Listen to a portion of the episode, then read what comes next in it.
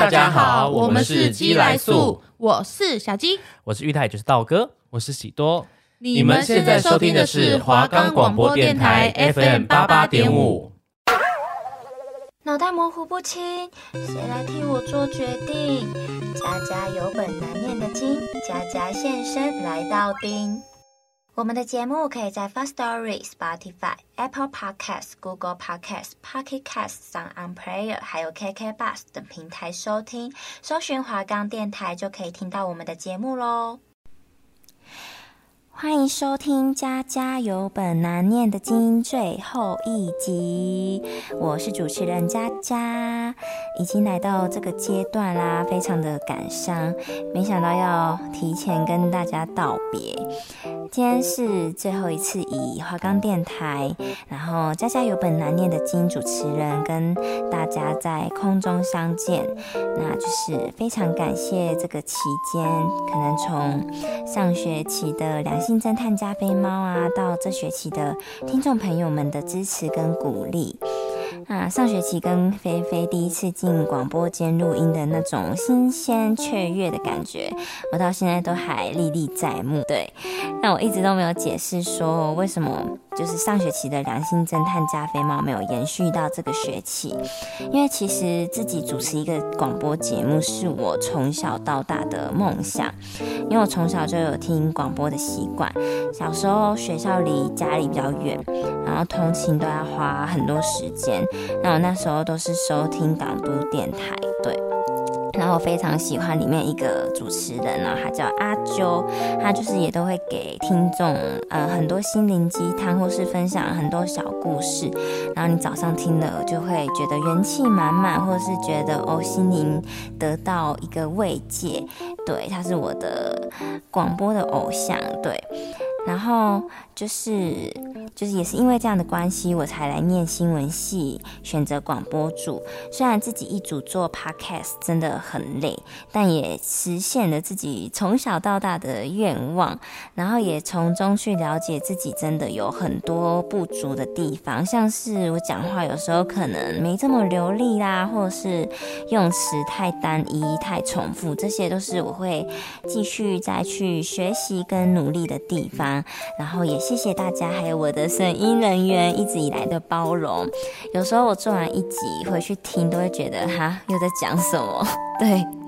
然后那时候我要自己跳出来做 podcast 的时候，其实犹豫了很久，因为我本身是华冈广播电台的新闻部长，对，所以其实平常有很多琐事要处理，然后也跟其他同学一样有新闻要跑、要直播，然后甚至这学期还有要拍摄影音节目嘛，然后我又是担任剪辑，整个就是事情非常的多，很忙，然后就是都熬夜不能睡这样。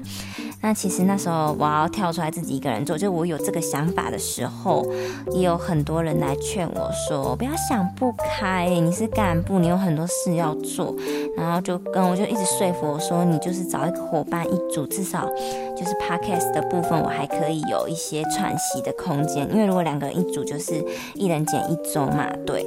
那让我真正做了这个决定的因素是上学期的时候，我有一个直播，然后那一周我邀。请了一位文化新闻的学姐，对，大家如果有兴趣可以去看回放。那她现在是中天的主播，就是张若昀学姐啦。然后那时候直播访谈的主题是聊电视圈、媒体圈的工作经历。如果有兴趣的，可以再去 YouTube 搜寻一下，好像就叫嗯、电视台主播经历这样。对，那大家都知道这个圈子其实蛮高压的，就是嗯，时间都一直会压得很紧，然后有很多事情要去做去完成。那那时候就是在直播的时候，若雨姐姐就是。跟我分享了一段话，我觉得非常的受用。他说：“成功的路上并不拥挤，因为坚持下来的人不多，撑下去就是你的。”那我觉得这个道理，不论你的工作形态是什么，都可以用得上，因为没有工作是不辛苦的。我上一集有分享，就是我的工作经历嘛，像是餐饮业啊、大卖场啊，或是专柜，好了，就算你是家庭主妇，也都是很辛苦的。成功的秘诀就在于你能坚持多久。所以不要怕吃苦，苦过之后你就能出人头地啦。就算你没有出人头地，也一定会成长很多。而且现在玻璃心、烂草莓的人其实也蛮多的。所以如果就是想要脱颖而出啊，真的就是撑下去，然后就是提升你的抗压力，然后好好调试自己的心情。对。那我之后自己也会考虑做，就是因为我自己现在做 podcast 也做出了一点小心得，所以我有在考虑筹备继续做 podcast，但就不会是以华冈电台，而是以我自己的身份、我自己的名义来出。但是要做什么样的形态的节目，就还在想这样，因为就是不知道大家对什么类型的话题比较有兴趣，嗯，就是也可以分享跟我，就是给我指导，对，我也会列入考量。那如果到时候我真的有出的话，也会在我的 IG 上面跟大家分享。所以如果不想错过的听众朋友，记得要关注我的 IG。那我的 IG 账号是 M I N I。底线五五八七，再重复一次哦，M I N I 底线五五八七。对，但是我我也要先说，现在都还是初想的阶段，也许之后会发生什么变故，可能我突然变得超忙，对，然后而且我自己就是也有一点没有信心，因为现在就是突。通常啦，纯声音的节目，除非你是超级大名人，你可能本来就是明星艺人，然后你跳来做节目，才会有人想听。不然就是你要超级好笑，可能像鸡来素，不知道大家有没有听过鸡来素？他们三个就是超好笑。不然真的就是很难只靠声音或者是这个频道去提高收听率。那关于这个部分，我也会去努力，然后好好的研究一番。所以就请大家。敬请期待喽！对，那如果真的有出的话，再麻烦大家支持一下。嗯，那最近呢、我们这届的大三的这届的同学陆续在找暑期实习的工作，因为这是我们系上的一个毕业门槛。对，那大家最近都为了这个实习搞得蛮忙的，可能要面试啊，准备履历呀、啊，或是我们要施榜单啊，准备一些功课之类。那这边先预祝大家都能找到自己喜欢的工作，然后去到单位之后也都很顺利，没有雷队友，没有心机同事，没有老屁股。对，我觉得真的觉得同事是最重要的，工作内容就其次。嗯，时间真的过得很快，转眼间已经大三了，很多的问题都等着我们去思考。例如说，就是毕业要何去何从啊，或是你未来的打算，你要进入哪一个领域，还是你要怎么去选择抉择，就是要取舍之类的。那相信我们，就虽然很烦，但是相信我们未来都会成为一个很棒、很厉害的人。加油，加油！对，那电台就是要收播啦。可能有些同学会稍微觉得，哎，就是没有华冈电台可以搜，可以关注了。那没有东西可以看，没事做的时候要干嘛呢？那我今天就是要来推荐大家做一件事情，就是看一个综艺节目。但是我怕，好啦，那我就讲了，直接讲好了，就是《原子少年》。哎，我不知道这样人家会不会觉得我很像虾米？但是这集我想说都要收尾了，就来分享一下我近期的生活。那我近期真的看《原子少年》看得非常的快乐，不知道大家有没有看过《D.D. 五二》？那《原子少年》其实就是《D.D. 五二》的男生版，但是因为也过了几年，所以他的舞台呀、跟很多拍摄技术都，我觉得又在更先进了一些。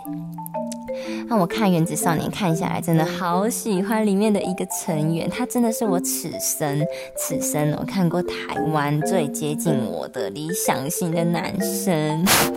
那我等下再来公布他是谁。我现在介绍一下《原子少年》这个节目。先说他的这个导师的阵容，我真的是大爱。他是有 Ella、坤达、周汤豪，还有田义德共同主持，然后当导师这样。哦，我真的好喜欢这个组合。就是先讲 A 啦他就是很有南部的 Queen。我看到他就是很有，觉得很有亲切感。然后加上我都是看他的偶像剧长大，像是。像是花样少少年少女跟就想赖着你，然后我也听他的歌，就是从小听到大这样，所以我真的非常喜欢他。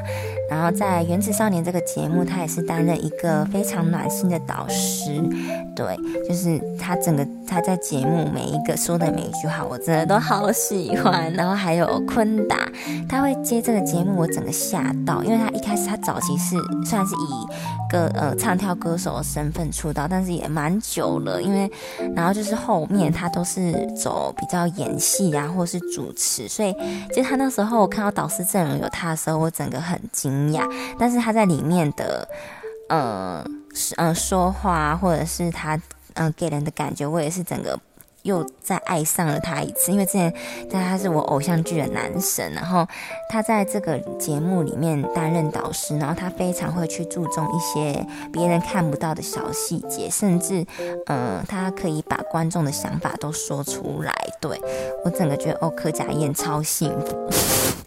然后再来是周汤好，那他看起来就是他给人的感觉就是会是一个很严格的老师，但是他其实是里面心最软，然后给分也最大方的老师，而且他喜欢的团跟他的风格超不搭，就是整个很反差，然后你会觉得哦，怎么这么可爱？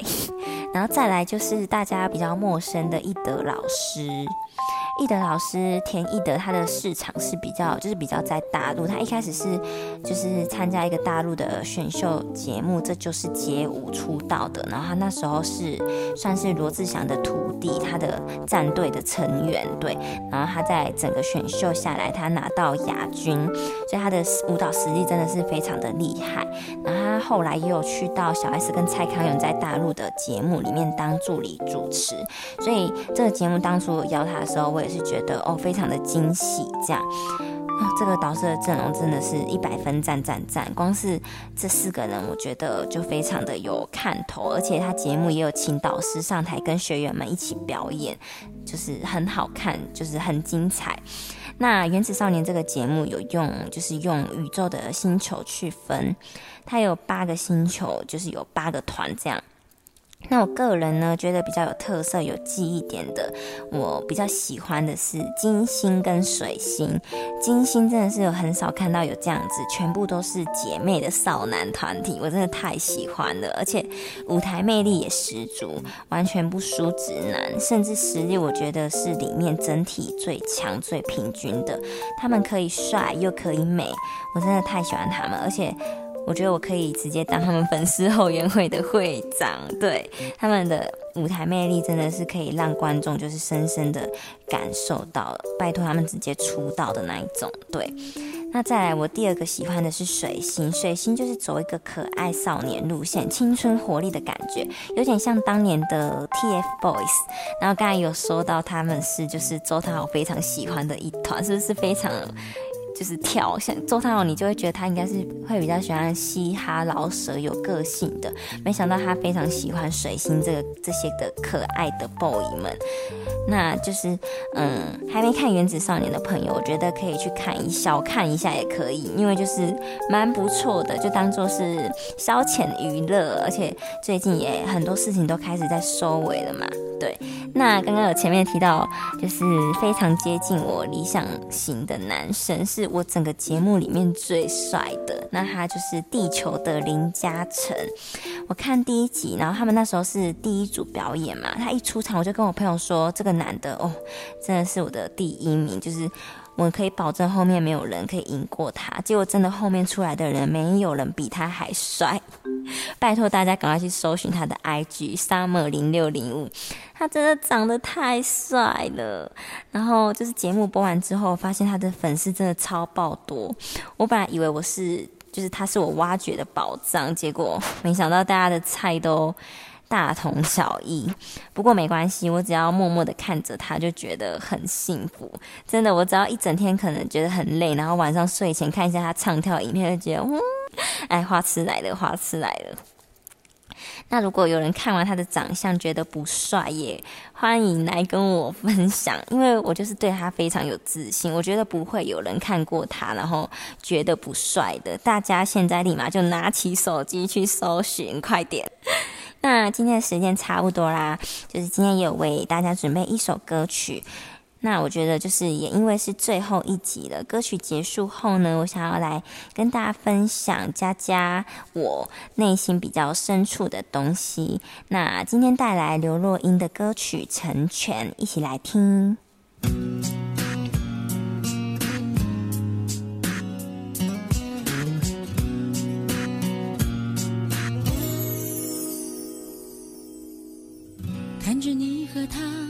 走到我面前，微笑的对我说声好久不见。如果当初没有我的成全，是不是今天还在原地盘旋？不为了勉强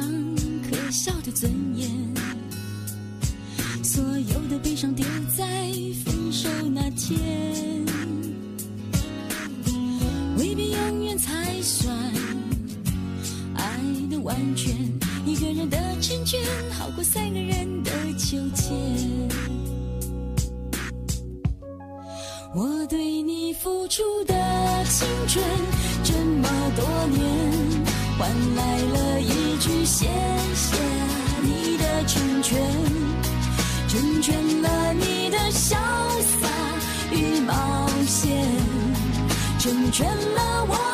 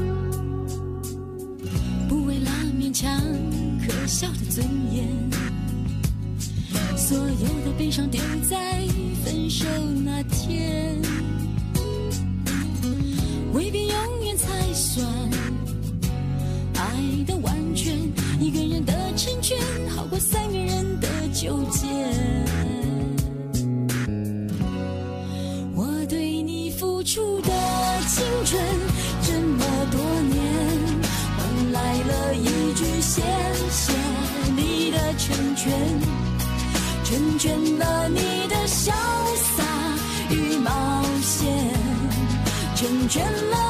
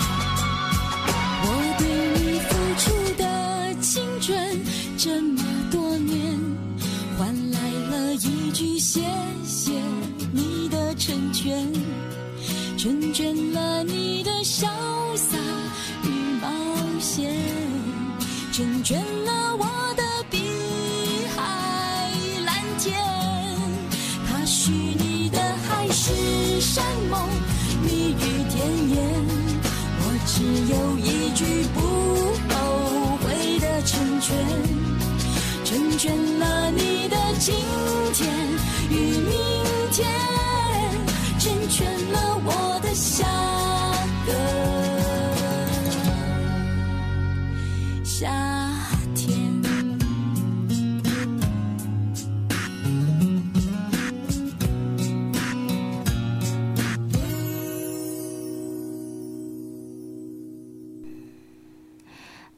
为什么会放《成全》这首歌呢？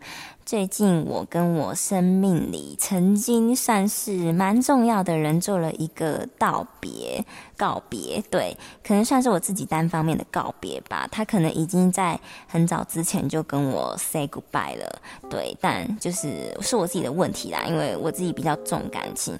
那我的重感情也不是说对他很纠缠还是怎么样，是前一段时间我一直活在我跟他的回忆里，那。当然，我现在已经走出来了。那相信现在收听的朋友，只要是我们身边的人，应该都知道我在讲谁。那最近也发生了蛮多事情的。我现在讲这个也没有要批评他，因为就是我觉得每个人做什么选择都是自己的自由，我也不会去诋毁他什么的。所以，嗯、呃，如果那个人现在有在听的话，我觉得。我想跟你说，你真的不用想太多，因为我没有这么多时间去讨论你，然后我们的朋友也是，所以我觉得我们就各自过好自己的生活，就是给彼此最大的祝福。然后你要好好的，我也要好好的，这样就好了。那就是我跟这个人本来说好，要就是好好的当朋友、当同学、当同事，尽量不要影响到大家的感情，这样。但就是发生了一些事情，所以我们没有办法继续当朋友了。那就是其实我从上学期的节目那时候是做良性嘛，嗯，良性侦探加菲猫，到这学期其实很多集都是有聊到感情的事情。那我也很常去教大家要怎么走出来，怎么看开，然后怎么变成更好的人。但其实自己在经历这些的时候，是真的蛮困难的。就是怎么讲？都知道方向要怎么走，怎么进行，但是当你实际去做的时候，是真的很难去执行。对，那呃，这件事情发生到现在，那时候是二月，现在已经差不多快要三个月了，然后我也。从那个时候到现在，已经瘦了快五六公斤。对，我现在体重是超轻的状态，虽然我蛮满意的啦，就是没有那么瘦过。嗯，就是想说的是，虽然我一直都把重心放在自己身上，对，就是生活没有太大的改变，但是我的身体还是很诚实的反映了我真实的状态。最近有在慢慢恢复啦，因为我心态上面也有一个很大的转变。